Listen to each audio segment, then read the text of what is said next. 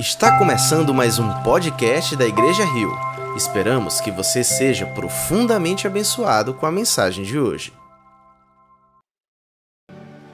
Muito obrigado, Senhor. Tua presença nesse lugar já é o bastante para nós. Na tua presença, os desanimados recebem um fôlego de esperança na tua presença, os cansados são renovados e subirão como águias. Na tua presença, os perdidos encontram caminho e direção. Na tua presença, Senhor, aqueles que ainda não te conhecem têm os olhos abertos e o Deus revelado. Eu peço que tu fale ao nosso coração que tu ministre algo novo, poderoso e sobrenatural. Perdoa aquilo que fomos, corrija aquilo que somos, dirija aquilo que seremos. Que sejamos hoje como um terreno fértil, onde a semente poderosa do Evangelho frutifica cem por um. Ah, Pai, nós desejamos ouvir a Tua voz, portanto, me dar o privilégio de expor a tua palavra com fidelidade, possamos entender aquilo que tu tens para nós, que haja endereço em nosso coração para a tua palavra e que possamos obedecê-la. Esse é o desejo mais sincero do meu coração, que apesar de limitado e pequeno, se coloca disponível. Fala conosco, Jesus. Livra-nos de toda distração nesse momento. Que a nossa atenção esteja cativa na tua presença. Que seja um encontro contigo. Como já sentimos a tua presença nos louvores, que assim também seja na palavra. Em nome de Jesus. Amém. Quero convidar os irmãos a lermos juntos uma passagem da carta de Paulo aos Efésios. Abra ou ligue a sua Bíblia, carta de Paulo aos Efésios. Nós vamos seguir com a nossa série de mensagens Rio Profundo. E eu gostaria hoje de expor um texto que fica no capítulo de número 4, versos de 11 a 16. Abra ou ligue a sua Bíblia, nós vamos estudar hoje a passagem que está no capítulo de número 4, dos versos 11 a 16. Enquanto você abre, deixe-me dizer para você, Paulo diversas vezes faz ah, uma forma mais didática de compreensão das cartas. Então, diversas vezes ele divide a carta em duas partes. A primeira parte é a ortodoxia, a segunda parte é a ortopraxia. Ele faz isso com Romanos. Por exemplo, os primeiros 11 capítulos que Paulo escreve aos Romanos são a ortodoxia. Mas no capítulo 12 ele começa aplicações práticas diretas. E ele faz isso também ah, na carta aos Efésios. No capítulo 3 nós temos algumas aplicações práticas. E nós agora estamos no capítulo de número 4, Paulo está aplicando sobre a unidade da igreja. E aqui ele vai trazer preciosas informações para nós como igreja nos dias de hoje. Queridos irmãos, nós vivemos numa era de muita superficialidade. Eu já mencionei que talvez o grande mal da nossa igreja brasileira seja superficialidade. Nós temos um quilômetro de extensão e um centímetro de profundidade. Somos um grande lago, mas não há profundidade alguma nesse lago. O movimento evangélico brasileiro se vendeu para uma teologia coach, se vendeu para uma teologia que propõe benefícios por servir a Deus, então Deus passou a ser um grande negócio na fé cristã e as pessoas o seguem porque ele faz algumas facilidades aparecerem no caminho. E infelizmente, irmãos, os púlpitos estão sendo ocupados cada vez mais por pessoas que não pregam a palavra. E o auditório está cada vez mais cheio de pessoas que não se interessam pela palavra. E lamentavelmente a igreja evangélica brasileira tem sido levada por diversos ventos de doutrina. E tempos difíceis virão, porque nós estamos colocando a nossa fé, projetando a nossa expectativa em homens, em pastores, em políticos.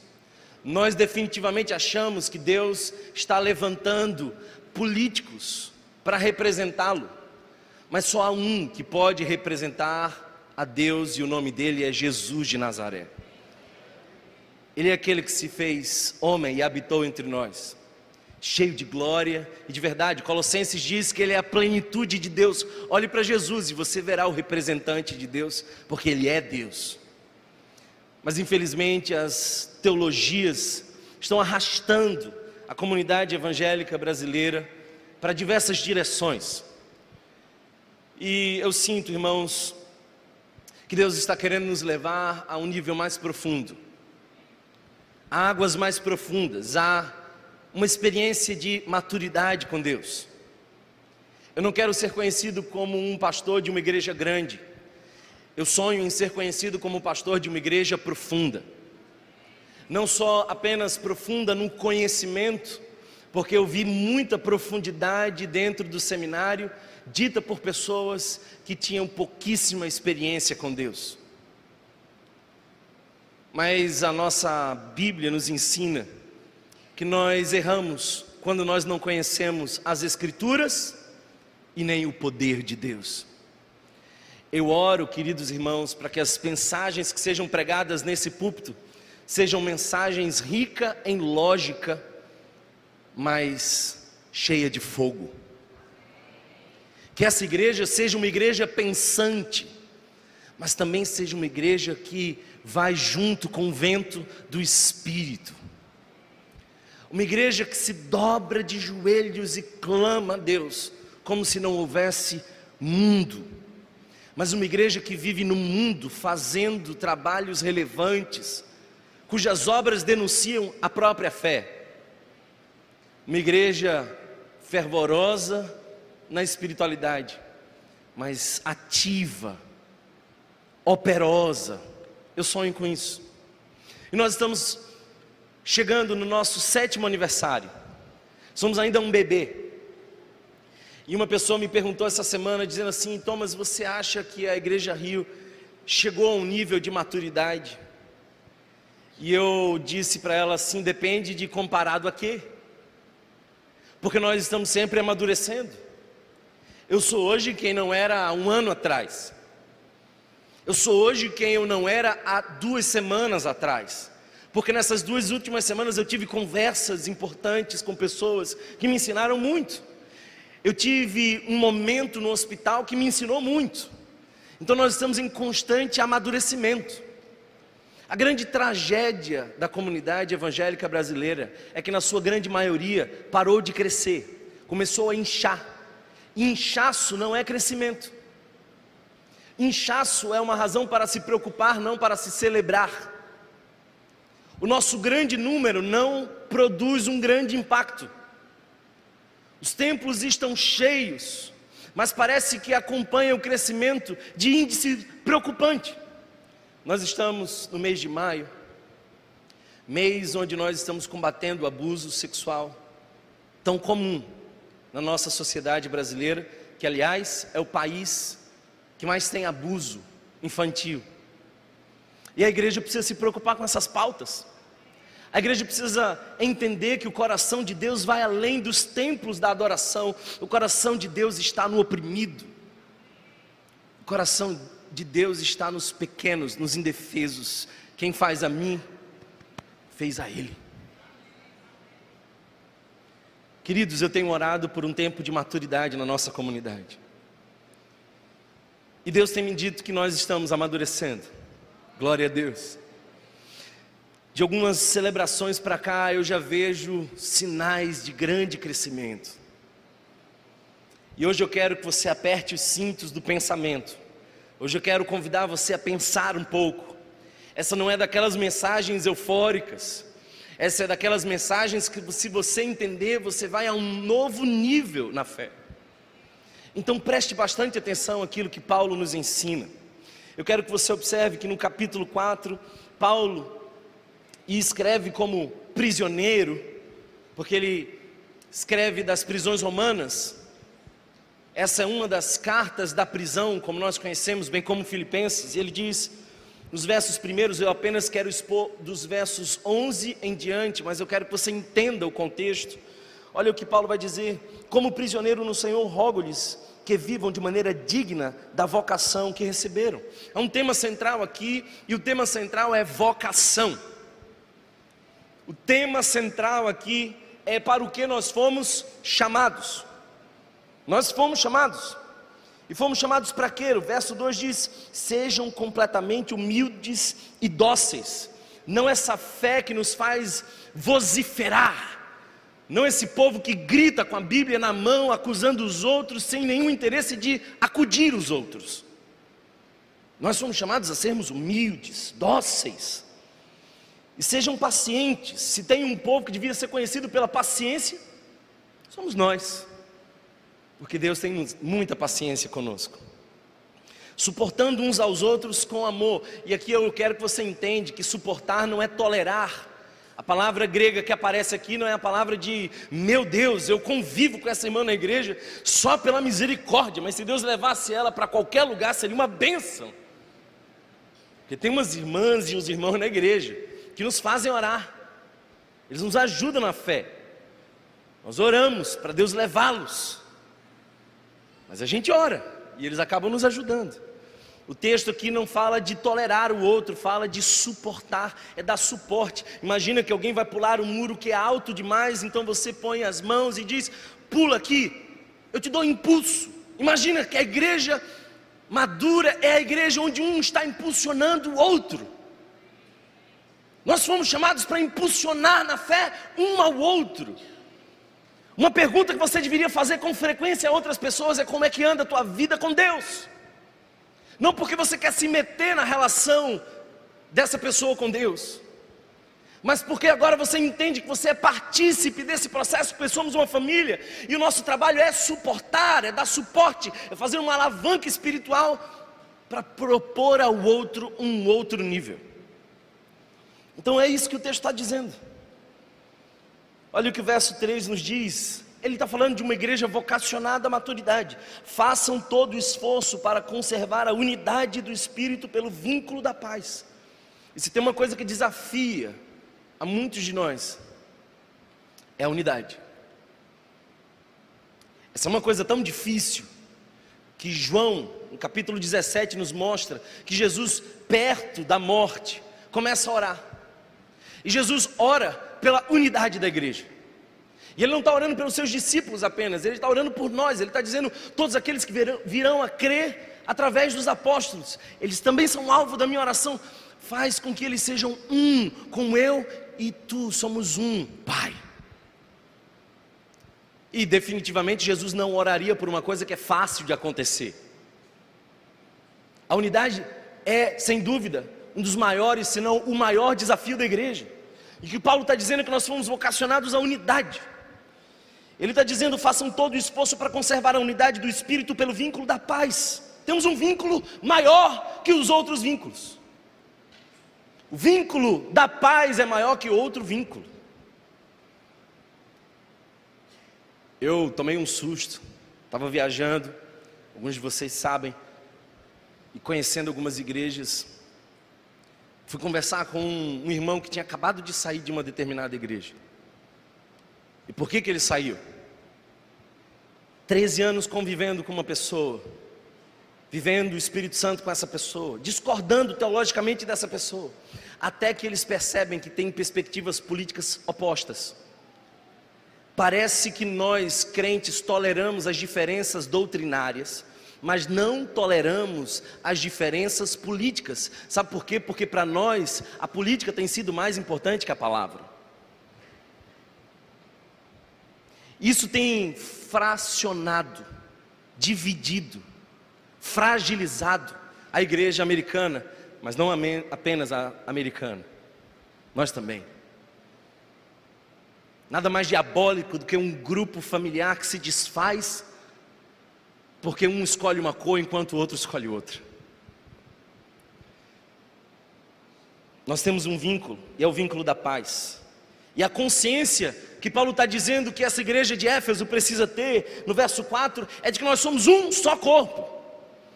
Há um só corpo e há um só espírito, e assim como a esperança para a qual vocês foram chamados é uma só. Há um só Senhor, uma só fé, um só batismo, um só Deus e Pai de todos, que é sobre todos, por meio de todos e em todos. Amém? Paulo está dizendo assim: se você quer caminhar para o céu, vai ter que passar no mesmo lugar que todo mundo. Se você tem a fé cristã, você vai passar pela mesma experiência de uma só fé, um só batismo, um só Senhor, uma só esperança, uma só.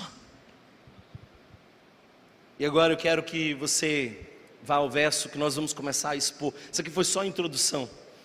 O culto hoje vai durar umas três horas a mais.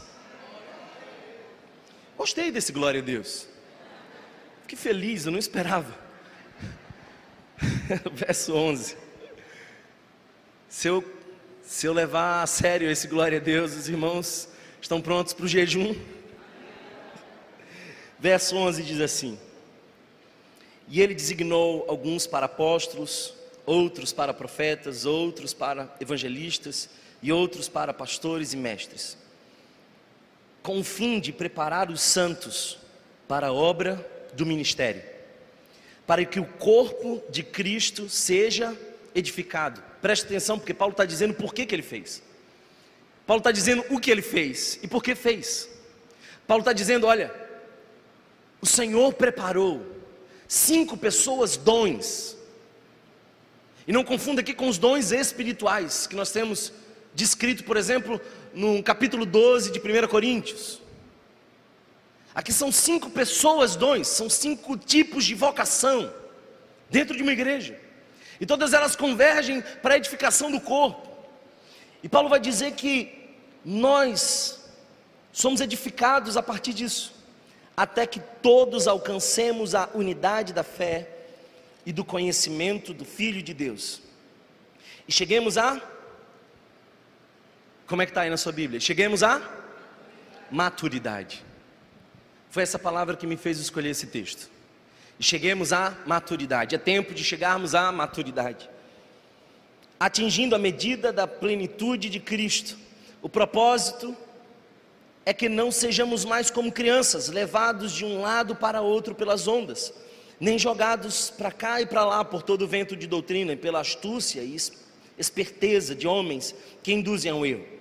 Antes, seguindo a verdade em amor, cresçamos em tudo naquele que é o cabeça, Cristo dele todo o corpo ajustado e unido pelo auxílio de todas as juntas, cresce e edifica-se a si mesmo em amor, na medida em que cada parte realiza a sua função. Palavra do Senhor. Amém. Queridos irmãos, qual é o objetivo? Deus tem em vista o aperfeiçoamento dos santos. Thomas, se é santo, como pode ser aperfeiçoado, querido irmão? Pare de pensar que santidade é perfeição. Santidade não é perfeição. Santidade é ser separado para algo. Nós somos santos, mas ainda estamos em processo. E o que Paulo está dizendo é que há um processo aqui denunciado que vai nos aperfeiçoar. Nós somos edificados a partir dessas vocações que Deus deu à igreja. E essas vocações vão aperfeiçoar os santos para a edificação do corpo de Cristo. Eu quero basicamente responder duas perguntas hoje. E são duas importantes perguntas. Portanto, se você estava desconectado da mensagem até agora, eu quero lembrar para você que você vai precisar saber dessas respostas. A primeira é o que, que Deus nos deu. O que Deus nos deu. Quais são os recursos que Ele colocou à nossa disposição para termos maturidade? Ora, o texto é claro dizendo que Ele quer que sejamos aperfeiçoados. Há uma outra expressão que se repete aqui: é edificados. Em outras palavras, não há dúvida que a expectativa de Deus ao nosso respeito é que cresçamos, é que venhamos a atingir a maturidade do Filho Jesus. Mas o que é que ele nos deu para isso? Que recurso? Onde a gente vai buscar essa maturidade?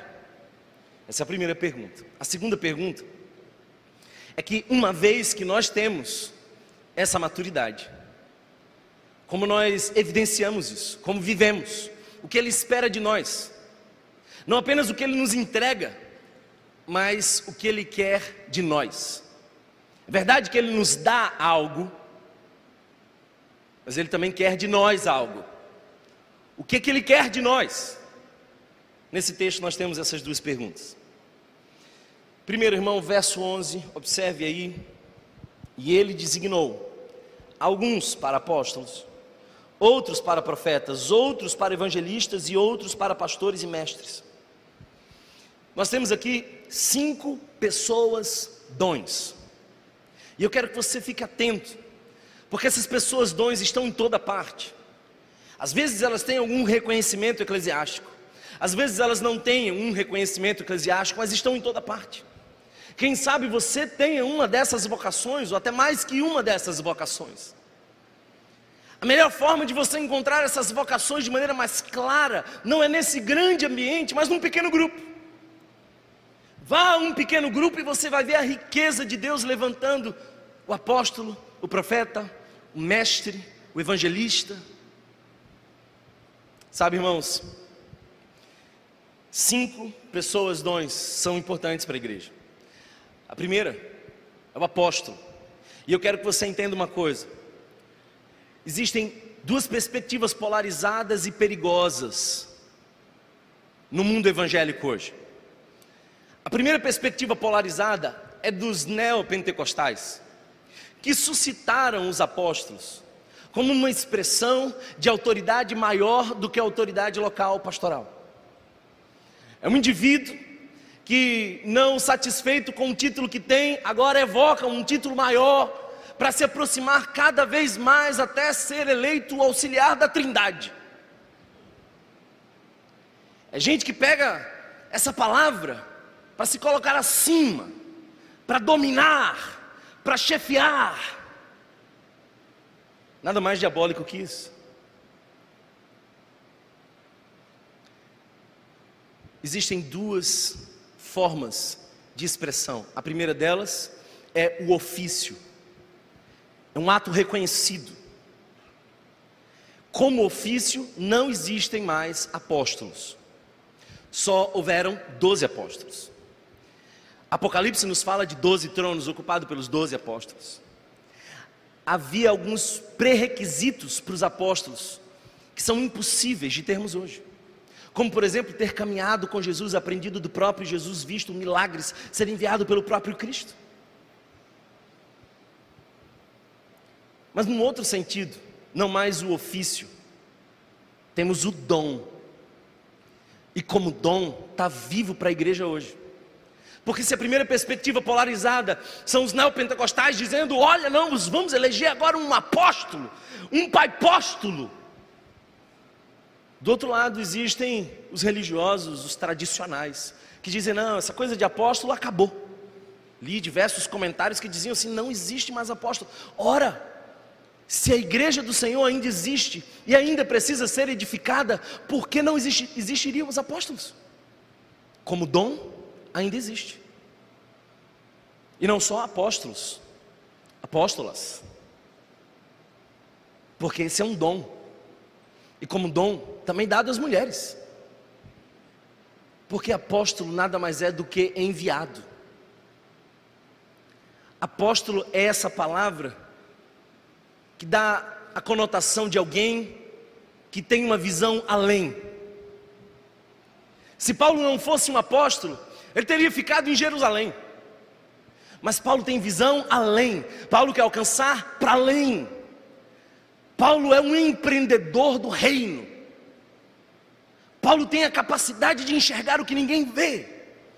Esse é um dom apostólico de ir a um lugar onde não se chegou a fé cristã. De anunciar de uma maneira diferente, de alcançar pessoas que não foram alcançadas. Isso é a visão do apóstolo. Contanto que você entenda que nós somos não uma organização, mas um corpo. Você precisa conceber a ideia de um apóstolo. Agora, entenda, não há aqui uma hierarquia. Não é o apóstolo mandando no profeta, o profeta mandando no evangelista, o evangelista mandando no pastor, o pastor mandando no mestre. Não, não, não. Queridos irmãos, no reino de Deus não existem essas hierarquias. Maior é o que serve. São funções diferentes. É a beleza do reino. É um desbravador que chega num lugar com toda coragem, ele se oferece como sacrifício, não é um título que confere poder, é uma vocação que oferece um sacrifício. Perceba que hoje em dia os apóstolos querem ser notados, mas os apóstolos que nós vemos nas Escrituras, eles eram mortos, eles se entregavam, eram mártires. Há uma diferença, alguém entende? Apóstolo, você precisa de alguém que muitas vezes vai enxergar o que você não enxerga, que vai te levar a uma outra dimensão, que nunca anda satisfeito. O apóstolo quer sempre mais, enxerga mais longe, vai mais longe. Sabe, queridos irmãos, a influência do apóstolo é fundamental no processo de amadurecimento do discípulo. Mas não só a influência do apóstolo. Porque se, se nós temos só a influência do apóstolo distante da comunidade, nós temos um perigo. Aliás, cada uma dessas pessoas vocacionadas, cada um desses dons, pessoas, carrega consigo um perigo. Porque o apóstolo é tão desbravador que ele pode ir muito na frente e esquecer quem vem atrás. O ritmo dele é completamente diferente. Ele é aquele que desbrava, é aquele que chega. Mas se ele não chegar junto com alguém, pouca coisa acontece. O apóstolo não resolve sozinho. Aí, Deus manda o profeta. E nós temos aqui algo muito semelhante. Como ofício, não existem mais profetas. Nós não temos profetas como ofício. Tínhamos num determinado momento, para uma determinada função, Elias, Eliseu.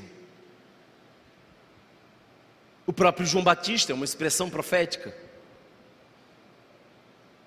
Mas como dom, ainda existem. E sempre haverá pessoas com dom profético. São pessoas que também têm visão mas enxergam diferente. Se o apóstolo enxerga a possibilidade, o profeta enxerga o perigo. O apóstolo está dizendo: gente, vamos para aquela direção, vai ser incrível, vamos alcançar mais gente. Aí o profeta chega junto e diz assim: não esqueçamos dos pobres. O profeta é importante. Uma igreja sem um real ministério profético é uma igreja que se perde no caminho. Porque o profeta é que muitas vezes puxa. Não esqueçamos isso. É dessa forma. O profeta é muitas vezes tomado pelas causas de justiça.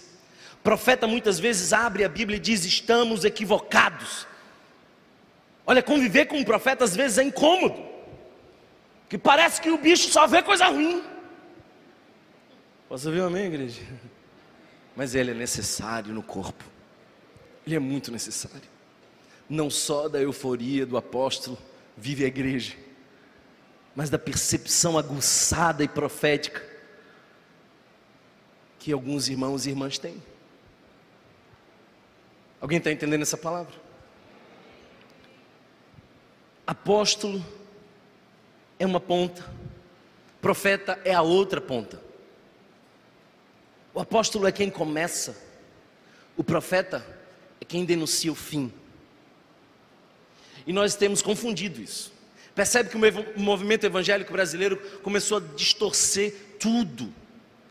Então, apóstolo virou essa figura, sim, faraônica, eclesiástica, intocável, inquestionável.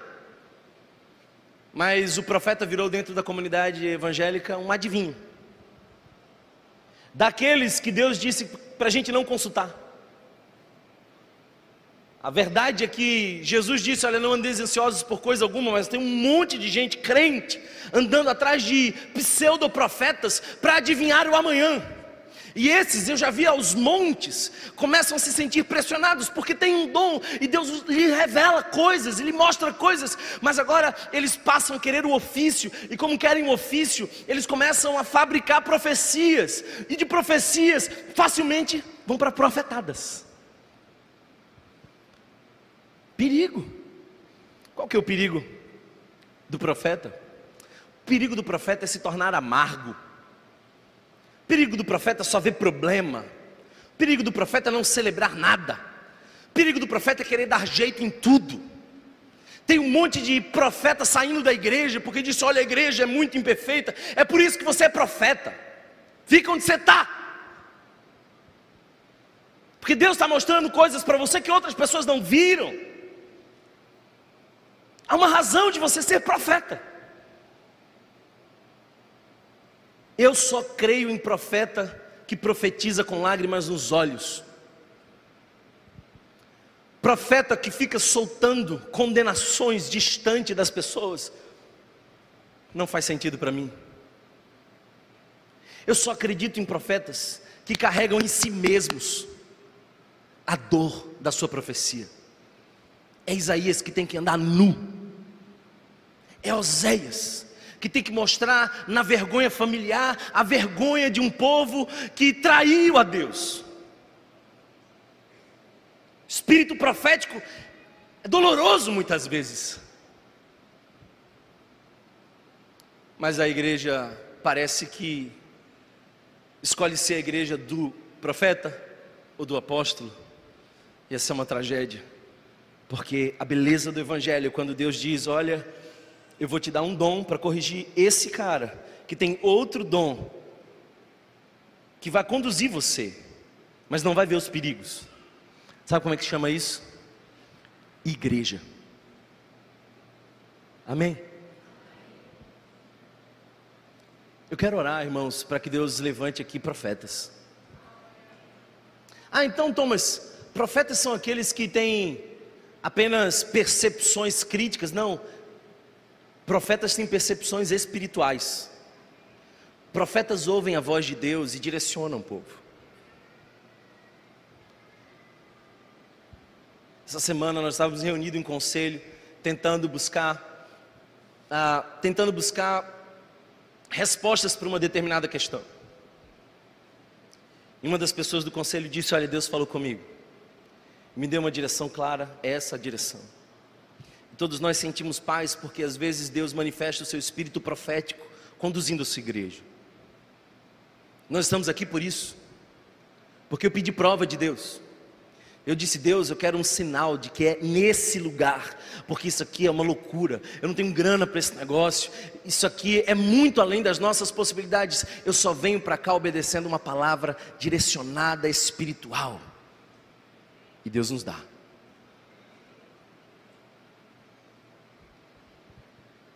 O apóstolo é o começo. Vai lá na frente. O profeta lá no final, corrigindo, gritando, denunciando. A exortação do profeta é fundamental. A exortação, a correção, a denúncia é fundamental. Deixa eu te fazer uma pergunta. Ontem eu estava conversando com a minha esposa e ela disse: Olha, alguém precisa corrigir essa pessoa. Eu falei, é verdade. Temos que orar por mais profetas. Porque profeta não tem medo de ser rejeitado. profeta diz assim: Olha, eu conheço a palavra, eu conheço o meu Deus, e a tua vida está andando numa direção de morte. E eu vim aqui em nome do Senhor Jesus corrigir você. Isso não quer dizer que essa pessoa tenha um título, um poder, porque nós não estamos falando de hierarquia, lembra? Estamos falando de um corpo amadurecido, onde cada dom contribui até que sejamos edificados à plenitude do Filho. Alguém está entendendo essa palavra?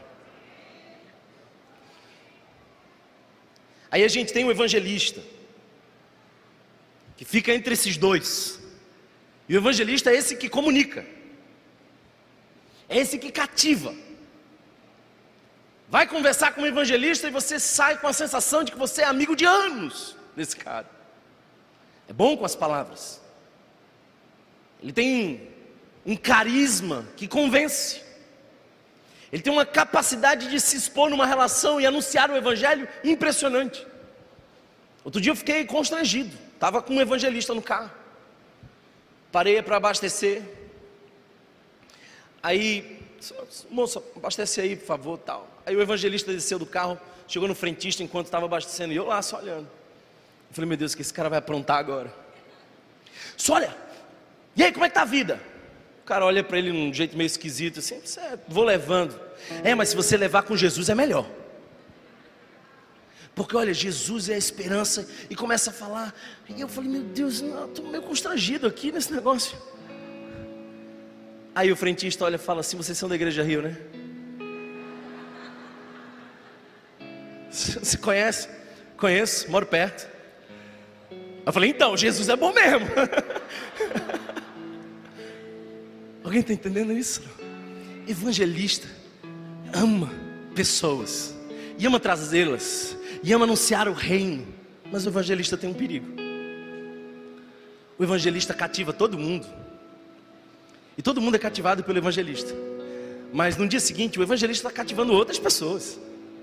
E você volta sentindo que ele era o seu best friend. Mas ele está ocupado com outra pessoa. O evangelista pode se encantar facilmente pelos números, pelas multidões. Ele pode achar que que a coisa pode ganhar proporções assim maiores e maiores e maiores. Ele descobre o poder da palavra, da persuasão, e ele passa a acreditar que é ele quem convence. Aí chega o profeta e diz assim: Ó, se liga aí, viu? Não é você não. Ah, não. O que, que eu faço? Ah, fala lá com o apóstolo, que é quem está vendo na frente. Aleluia. Glória a Deus. Evangelista é necessário. Mas o evangelista sozinho é um perigo. Porque ele não cuida de ninguém. Quem cuida é o pastor. Ah, o pastor cuida. Louvado seja Deus pelos pastores. O pastor olha no olho e diz assim: Como é que você está, minha irmã? Às vezes eu fico constrangido com os irmãos pastores. Não vou dizer o nome para ficar mais difícil ainda. Mas a gente está numa reunião de ministério e a gente está falando sobre coisas. Ciclone de tal, como é que tu sabe o nome? O cara veio duas vezes, né? Não, mas que eu já, já entendi, já, já cheguei junto, já fui na casa dele, já servi a ceia. Meu Deus do céu, onde eu estava nesse momento? Pastor. Mas o perigo do pastor é que ele vai achar que o crescimento é assustador. Choveu de gente querendo sair da igreja, vocês sabiam disso? Quando a gente veio para esse lugar. Porque pastores gostam dessa coisa assim pequena. Suas ovelhas, esse povinho que ele chama pelo nome, sai, convive 20 anos. Ele gosta disso, bota no colo. Aí quando a igreja começa a crescer, ele começa a dizer assim: Nós não somos mais os mesmos. Essa igreja não é mais a mesma. Olha, esse crescimento é perigoso. Uma irmã chegou para mim e falou assim: Essa igreja está crescendo muito, eu vou embora. Eu falei, por quê? Está achando que não tem lugar para você? Faltou cadeira? Disse, não, é porque as pessoas não olham mais para mim, eu não conheço mais as pessoas. Eu falei, meu Deus do céu, que neurose é essa de, que ter, de ter que pegar uma igreja e tornar pequena para si? Isso é o ápice do egoísmo cristão. É gente que quer uma igreja para si. E adoecer facilmente em Atos dos Apóstolos, que numa pregação só 3 mil vem. Vê que bronca. De 0 a 3 mil num dia, e o que, que a gente faz? Pastor, não, pastor tem essa coisinha minha, meu grupinho. Pastor, por exemplo, quando vai multiplicar pequeno grupo, ele tem crise. Meu grupo. Não, olha, as ovelhas não são suas, pastor. Fica tranquilo. Mas ele é quem cuida. Aí tem o mestre. Meu Deus, eu ainda estou na metade do sermão. Aí tem o mestre. Chega o mestre. E o mestre é esse cara discreto. Mas quando ele abre a Bíblia, você sabe que ele sabe. E você passa a saber porque ele sabe. E ele consegue deixar claro uma coisa que você há muito tempo não entendeu. Como é necessário mestre. Mas quem quer ouvir os mestres hoje? A gente quer uma coisa assim rápida, de preferência uma pregaçãozinha de meia hora. Fiquei assustado, fui num culto domingo passado, lá fora. Uma hora e dez de culto assim, acabou o culto, todo mundo foi embora. Eu falei, meu Deus, agora que está ficando bom. Será que, é que eu gosto de culto demais ou pessoa que gosta de menos aqui? O mestre é aquele que abre a Bíblia e a coisa vai ficando clara. É quem dá orientação, direção. É quem diz: opa, não é assim que se pensa. Como é importante os mestres. Fundamental. Aí você acha que a igreja é do Thomas. Você está enganado demais, meu amigo. Você fica pensando assim: ah, a igreja não sobrevive sem o pastor. A igreja não sobrevive sem um apóstolo, sem um profeta, sem um mestre, sem um evangelista. Os homens têm dons, mas muitos homens têm muitos dons. Sabe qual a beleza de uma igreja madura? Vou contar para você. Você encontra uma pessoa, e essa pessoa te anuncia o Evangelho, você entende o Evangelho. Aí você é trazido para cá. Quando você é trazido para cá, você vem cheio de feridas. Aí o pastor te põe no colo, não é mais o evangelista, o pastor põe no colo e começa curar as feridas. Aí você, sendo curado, diz: Como é que é isso? Como é isso? Aí o, o pastor diz assim: Olha, rapaz, é, não sei muito explicar, não. Vai perguntar para o mestre. Aí você chega e fala assim: Olha, eu estou sendo curado. Eu estava lendo a Bíblia, eu não entendi. O que está acontecendo? O mestre fala: Senta aí que eu vou te explicar. O mestre tem um perigo. O perigo do mestre é amar o conhecimento e não as pessoas. É pastorear os livros. É tornar o academicismo o centro. Cada um precisa do outro. Essa é a beleza da igreja. Aí o indivíduo entendeu, a palavra ganhou cores, vida, ele sai empolgado. Aí ele precisa de um apóstolo que diga: Olha, vai para lá, agora é hora de servir, agora é hora de agir. Eu bolei essa estratégia, a gente vai alcançar esse lugar, vamos plantar essa igreja, vamos chegar a outro lugar. Você já pensou no chamado missionário que Deus quer te levar para outro lugar? O apóstolo Aí o indivíduo fica, meu Deus, conversei com o apóstolo, ouvi o mestre, fui alcançado pelo evangelista, está tudo funcionando perfeitamente aqui, o pastor curou minhas feridas. Estou empolgado demais com esse negócio. Aí chega o profeta dizendo assim: calma aí. Calma aí, porque a igreja de Éfeso fazia bem feito, sabia direito, mas perdeu o primeiro amor. Profeta. Isso é a beleza. Você vai ter que amadurecer, irmão. E essas pessoas, dons, vão pegar na sua mão. E quando você entender a beleza da igreja, não centrada num homem, mas centrada nos dons que o Espírito deu para edificar a igreja, você vai ser acolhido por cada um. Alguém vai pegar na sua mão e passar adiante, pegar na sua mão e passar adiante, até que você entenda o seu dom. E quando você entender o seu dom, você começa a pegar na mão de alguém. Aleluia. Aleluia. É isso que Deus nos deu. É isso que Deus nos deu. Mas deixe-me dizer o que, que Ele espera de nós. Avance só um pouquinho a leitura e você vai ver que nos versos 13, dos versos 13 em diante, nós temos até que todos alcancemos a unidade da fé e do conhecimento do Filho de Deus e cheguemos à maturidade atingindo a medida da plenitude de Cristo. Olha só, o que, que Deus espera? O que Ele deu para nós a gente já sabe. O que, que Ele deu? Apóstolo, profeta, evangelista, pastor e mestre. Agora o que, que Ele espera de nós? Eu quero responder com seis coisas que Ele espera de nós, que começam com a letra C.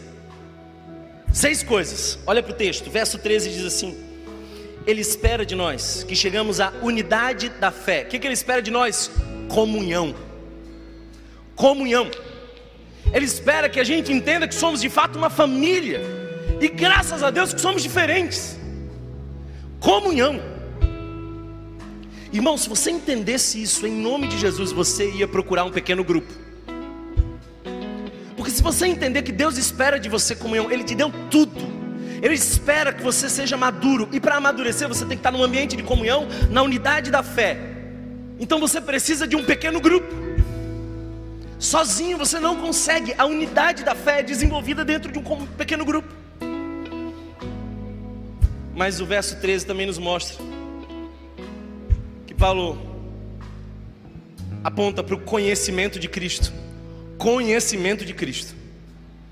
Se você observar o verso 13, vai dizer: E cheguemos à maturidade atingindo a medida da plenitude de Cristo. Conhecimento. Você sabia que nós temos pequenos cursos acontecendo? Eu fico sempre muito preocupado, porque cada curso que começa vem com turma cheia e termina com um terço da turma. Sabe por quê? Porque as pessoas não estão buscando conhecimento. E eu não estou falando de sabedoria. O diabo sabe mais de Jesus do que você. Sabia disso? O diabo conhece mais a Bíblia do que você. Eu não estou falando de sabedoria no sentido de conteúdo. Estou falando de conhecimento no sentido de experiência, de ver na palavra e experimentar no quarto de oração. Conhecimento, comunhão. E agora o verso 13 ainda nos diz que nós temos que chegar à medida da plenitude. É toda a comunidade, é toda a palavra, mas é todo eu. Eu preciso crescer e a medida de Cristo Jesus, a referência é Jesus. Comunhão, conhecimento, crescimento, atingindo a medida da plenitude de Cristo. Você não pode viver uma vida cristã eternamente infantil. Eu fico sempre preocupado quando eu vejo que pessoas passam 10, 15 anos e ainda são infantilizados, são Peter Pans da fé, nunca crescem, nunca crescem. Você precisa ir mais fundo, conhecer mais profundo, ter intimidade com Deus, saber os seus dons, o seu lugar no corpo, entender a igreja não como um lugar onde você vai para consumir a sua expectativa de domingo, mas uma família onde você vai partilhar o dom. Thomas, por que eu tenho que ir para a igreja no domingo? Você tem que ir para a igreja porque você tem que oferecer o seu dom. Crescimento Agora eu quero que você observe o verso 14, isso aqui é fundamental para nós. O propósito é que não sejamos mais como crianças, levados de um lado para o outro pelas ondas, nem jogados para cá e para lá por todo vento de doutrina e pela astúcia e esperteza de homens que induzem ao erro. Escute isso. O que, que ele espera de nós? Comunhão? Ele espera de nós conhecimento? Ele espera de nós crescimento, mas Ele espera de nós constância. Se você observar, Paulo vai mostrar aqui três ilustrações de inconstância. Primeira ilustração de inconstância: uma criança. É impressionante, a gente conversa com uma criança, ela é inconstante, ela é facilmente convencida. Ela quer uma coisa hoje, amanhã ela quer outra coisa completamente diferente. São inconstantes. E tudo bem ser porque são infantis. O grande problema é que a igreja é inconstante. Basta que um outro pregador venha, um outro louvor, uma outra igreja e você é inconstante. Basta que o sofrimento chegue e você é inconstante. Infantil. Primeiro, o primeiro elemento de inconstância, a criança. O segundo elemento de inconstância que Paulo vai usar, as ondas. E já percebeu que o mar está sempre em mudança? Constante mudança, todo tempo. Ondas maiores, ondas menores, sem onda. E ele está dizendo assim: não seja uma criança, não seja como essas ondas do mar, que oscilam todo o tempo. E ele ainda diz uma outra coisa: os ventos. É interessante que lá em casa às vezes está ventando demais. Aí no dia seguinte não tem vento nenhum. Porque há uma inconstância no vento. E o que Paulo está dizendo é que se você for uma igreja madura, você não é inconstante. Você é firme na rocha. Você é inabalável em Cristo. Você sabe onde você está plantado. Aparece um novo pregador com uma nova doutrina, uma nova teologia, fala bonito mas não lhe convence, porque você sabe onde está afirmado e é na rocha que é Cristo. Eu fico temeroso, irmãos, porque a maioria dos crentes que eu vejo são crentes inconstantes. Vai para um domingo, o culto é uma benção, sai com louvor na cabeça, palavra no coração, chega na quarta-feira, é um outro crente, é de uma outra forma, age de um outro jeito. Quando é que esse efeito acampamento vai acabar? Lembra quando você foi para aquele cursilho, saiu de lá vibrando, feliz da vida, cantou decolores mil vezes, aí você vai, três semanas depois você esqueceu a decolores, as cores, a palavra e tudo mais. Constância, constância. O que Deus espera de nós? Olha o verso 15. Antes, seguindo a verdade em amor, Ele espera de nós coração sincero a verdade em amor. O Evangelho tem sido sacrificado de duas formas: ou estão extraindo a verdade, ou estão extraindo o amor. A teologia liberal, liberal está extraindo a verdade. Então, pode tudo, faça tudo, viva do seu jeito, seja feliz e Deus vai te ajudar no teu projeto de vida. É mentira. Se Deus te criou, Ele tem um propósito para você, há um jeito certo de viver. Um dos mais importantes filósofos ateus disse, certa vez numa entrevista, o seguinte: a pergunta filosófica mais importante é se Deus existe, porque se Deus existe, é um jeito certo de viver, renda-se a Ele viva como Ele quer. A teologia liberal disse: não, não existe verdade. Faça do seu jeito, da sua forma. Você escolhe o caminho, afinal de contas, tudo é verdade. Mas isso é verdade? Porque se tudo é verdade? Então a gente tem visto igrejas e pastores pregarem só o discurso amoroso. O discurso amoroso. Venha como quer, fique como quer, viva como quer, Deus não se importa com isso. Não é verdade. Sacrificando o Evangelho. O segundo tipo de sacrifício é o pastor que prega a verdade sem amor prega a verdade, cospe verdades, grita verdades, mas não ama. Paulo está dizendo assim: uma igreja madura é uma igreja que se apega à verdade e o amor, que vive a verdade e o amor. Escute isso que eu quero dizer, meu irmão. A verdade sem amor é brutalidade, mas o amor sem verdade é hipocrisia. A igreja madura diz: Você está em pecado. E eu digo isso porque eu amo você. E eu quero caminhar com você. Eu quero estar perto. E eu quero ser parte da tua cura, não da condenação.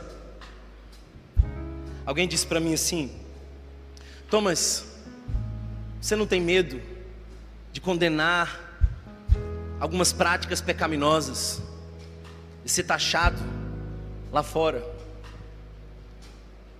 Aí eu disse: Olha, talvez eu seja taxado por aqueles que não me conhecem. Mas como vão me chamar de homofóbico? Se enquanto eu digo que a palavra condena, eu abraço e amo, e passo as madrugadas junto com os meus irmãos, e fazemos reuniões e conversamos e tenho muitos amigos e respeito a todos eles e não quero impor verdades, apenas respondo quando me perguntam. E quando tenho reverência diante do outro, porque cada história é única e por trás de uma escolha existem dores, traumas, existem pessoas. Nós devemos, irmãos, tratar as pessoas como pessoas. Não, não como sua sexualidade, não como rótulos, chega de rótulos, amemos as pessoas, porque nós somos igualmente pecadores. E não há um, nenhum sequer nesse lugar que tenha autoridade de agarrar uma pedra.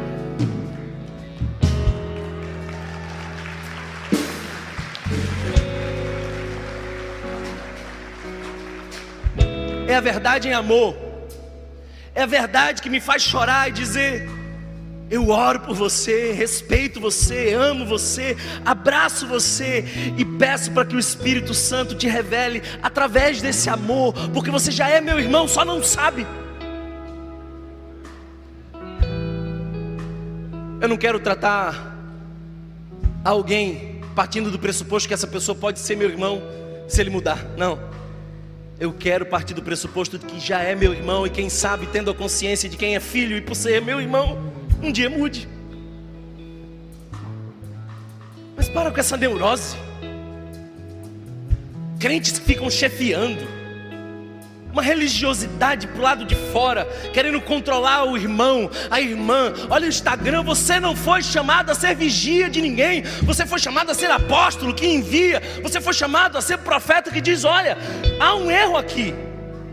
Você foi chamado a ser mestre dizendo: olha a Bíblia, olha o que a palavra diz. Você foi chamado a ser pastor e colocar no colo e chorar, porque pastor chora com as ovelhas. Você foi chamado a ser evangelista para alcançar pessoas e não separá-las. Deixa que Deus um dia há de separar o joio do trigo. Não é a missão da igreja, porque, sabe, irmão, um dia aquilo que nós podemos chamar de joio é trigo. E você que pensa que é trigo pode ser joio. Fique de pé, vamos orar ao Senhor.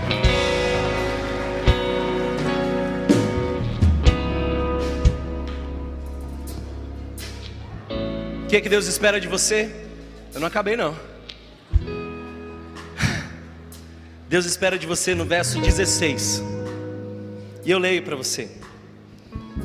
Dele todo o corpo, ajustado e unido pelo auxílio de todas as juntas, cresce e edifica-se a si mesmo em amor, na medida em que cada parte realiza a sua função.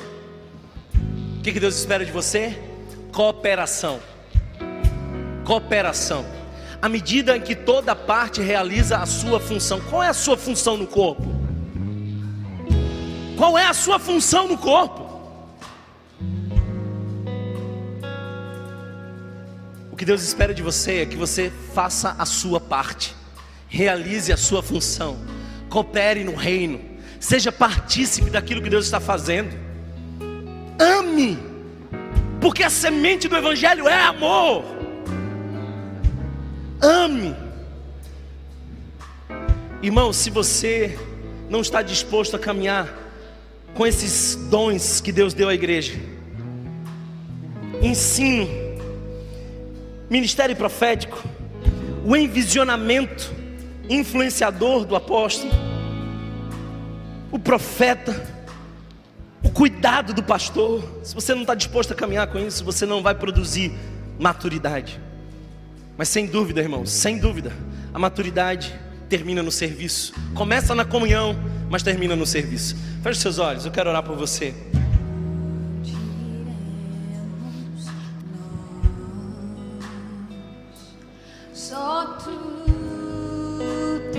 Deixa eu te fazer uma pergunta.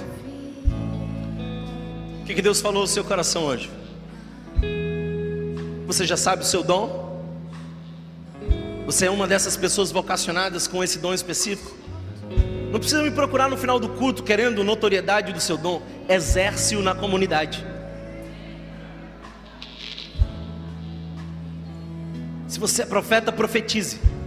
Se você é apóstolo, sonhe alto e convoque o povo com a sua influência. Se você é mestre, dedique-se a ensinar as pessoas e tirá-las da ignorância. Se você é pastor, ligue para as pessoas, cuide das pessoas, ponha elas no colo, ame e chore com elas. E que Deus lhe dê coração, que Deus ponha essa vocação em você. Decida estar num pequeno grupo, decida participar dos nossos cursos, decida ir mais fundo e ser forjado à imagem do Filho Jesus. Esse é o desejo do nosso coração, Senhor, nessa manhã. Fica conosco, nos dá a tua paz, abraça-nos com esperança, renova-nos, nos, nos mostra a beleza da igreja, que não está centrada num homem, mas que é edificada pelos dons da multiforme graça de Deus. Nos faz amadurecer, Jesus. Que sejamos constantes, não como os ventos, como as ondas, como as crianças, mas constantes, firmes, não levados pelos ventos de doutrina, mas firmes. Dai-nos os teus dons. Eu oro por uma vocação profética nessa igreja, por mais revelações sobrenaturais nessa igreja. Eu oro por dons do Espírito, visão, profecias. Eu oro por isso em nome de Jesus. Eu oro por pessoas que tenham sensibilidade para amar as ovelhas de Jesus, para chorar com elas. Eu oro por mais apóstolos que sonhem em alcançar mais lugares e mais pessoas. Eu oro por mestres que tenham prazer em ensinar a palavra do Senhor. Eu oro pelos evangelistas que venham alcançar mais e mais para a glória do Senhor. Fica conosco, Senhor. Nos dá a tua paz, enche-nos com teu Espírito Santo. Em nome de Jesus. Amém. Se você foi abençoado por essa mensagem, compartilhe com alguém, para que de pessoa em pessoa alcancemos a cidade inteira.